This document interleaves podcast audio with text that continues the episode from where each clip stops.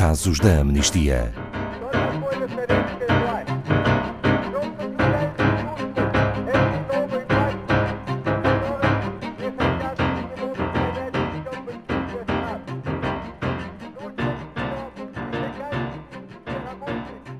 Ernesto embarcou num avião de Manila para o Catar em 2015, de olhos postos num trabalho bem pago na construção de um dos muitos ambiciosos projetos do Mundial de Futebol de 2022. Em vez disso, regressaria às Filipinas dois anos mais tarde, ainda mais pobre e com maiores dívidas. A empresa que o contratara não lhe pagou os salários e recusou-se até a entregar-lhe os documentos para voltar a casa. Ernesto não teve outra escolha senão ficar a trabalhar e receber não mais do que promessas vãs de que seria pago.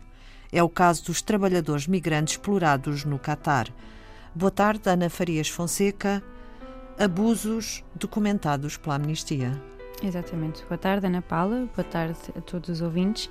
As questões inerentes à construção do, do Estado e de toda a infraestrutura para o Mundial de 2022, o próximo, na verdade, é, é uma situação documentada já desde 2013 pela Amnistia Internacional, sobretudo no que concerne aos direitos laborais destes trabalhadores migrantes que são de facto explorados.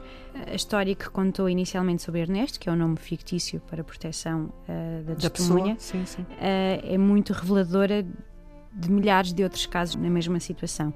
O que nós temos é uma análise a 78 migrantes, a 78 histórias, oriundos sobretudo do Nepal, Índia e Filipinas, que trabalham no Catar para uma empresa que a Amnistia acusa de violação de direitos humanos, que é a Mercury Mena, um, e que foi possível apurar que foram cometidos graves abusos laborais por, por esta empresa, incluindo o contínuo não pagamento dos salários devidos, a entrega da documentação legal aos trabalhadores e restrições, inclusive, à sua liberdade de movimento, quer seja para sair do país ou até para trocar de emprego. Estes abusos acontecem uh, e são protegidos pelo próprio governo do Qatar devido ao sistema de patrocínio de trabalho que existe no país e que encurrala os trabalhadores num profundo labirinto de exploração que chega a durar anos uh, e é por isso que pessoas como Ernesto chegam a sair mais pobres se saírem e com mais dívidas aos países de origem.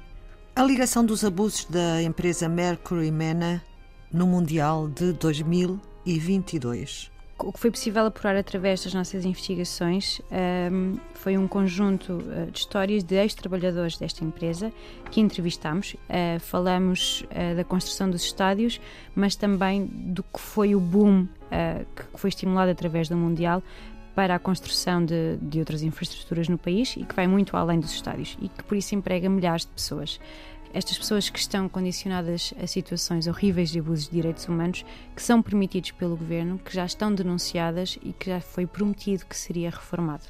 Uh, por isso, trabalhadores uh, que chegam uh, ao seu país de origem completamente na penúria e que acabam por ter de migrar outra vez e que muitas vezes chegam a ter que tirar os filhos da escola para ser também mais mão de obra para a família e ter algum sustento, provoca aqui um ciclo de violação de direitos humanos. E de miséria e de miséria. E o papel da FIFA nisto tudo, Ana Farias Fonseca? O papel da FIFA é muito relevante nesta questão. Nós temos, obviamente, duas partes que deveriam ser responsabilizadas neste sentido: a FIFA e o governo do Qatar.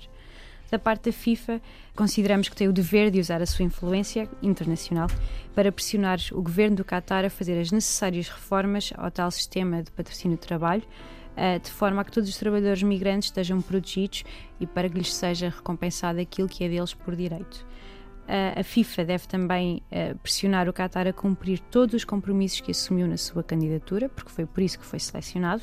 Uh, enquanto país anfitrião do Mundial 2022, nomeadamente uh, nos direitos laborais que concernem os trabalhadores envolvidos no evento e que estão em risco de exploração uh, e de trabalhos forçados. Da parte do governo do Qatar, como referi inicialmente, este tem uma responsabilidade acrescida eh, deve monitorizar e dar resposta aos abusos documentados, deve investigar e julgar os responsáveis e, sobretudo, salvaguardar que as vítimas são ressarcidas daquilo a que têm direito. Neste caso específico, Uh, e perante as dificuldades financeiras que a empresa, a Mercury Mena, já, já divulgou, o governo do Qatar então tem de chegar à frente. Deve assumir o pagamento aos ex-trabalhadores da empresa como previsto, aliás, como foi prometido no Fundo de Apoio aos Trabalhadores. Estes são alguns dos apelos que a Amnistia Internacional faz neste caso. Exatamente. É muito importante referir que nós não defendemos nem promovemos um boicote ao Mundial de 2022. É muito diferente. O que antes a Amnistia pretende é apostar que tanto o governo do Qatar como a FIFA usam esta oportunidade para que o sistema laboral no país seja transformado e que de facto passe a cumprir os padrões internacionais de proteção de direitos humanos, porque foi para isso uh, que o Qatar foi selecionado, porque assim se comprometeu. Obrigada, Ana Farias Fonseca. Saiba mais sobre este e outros casos em amnistia.pt.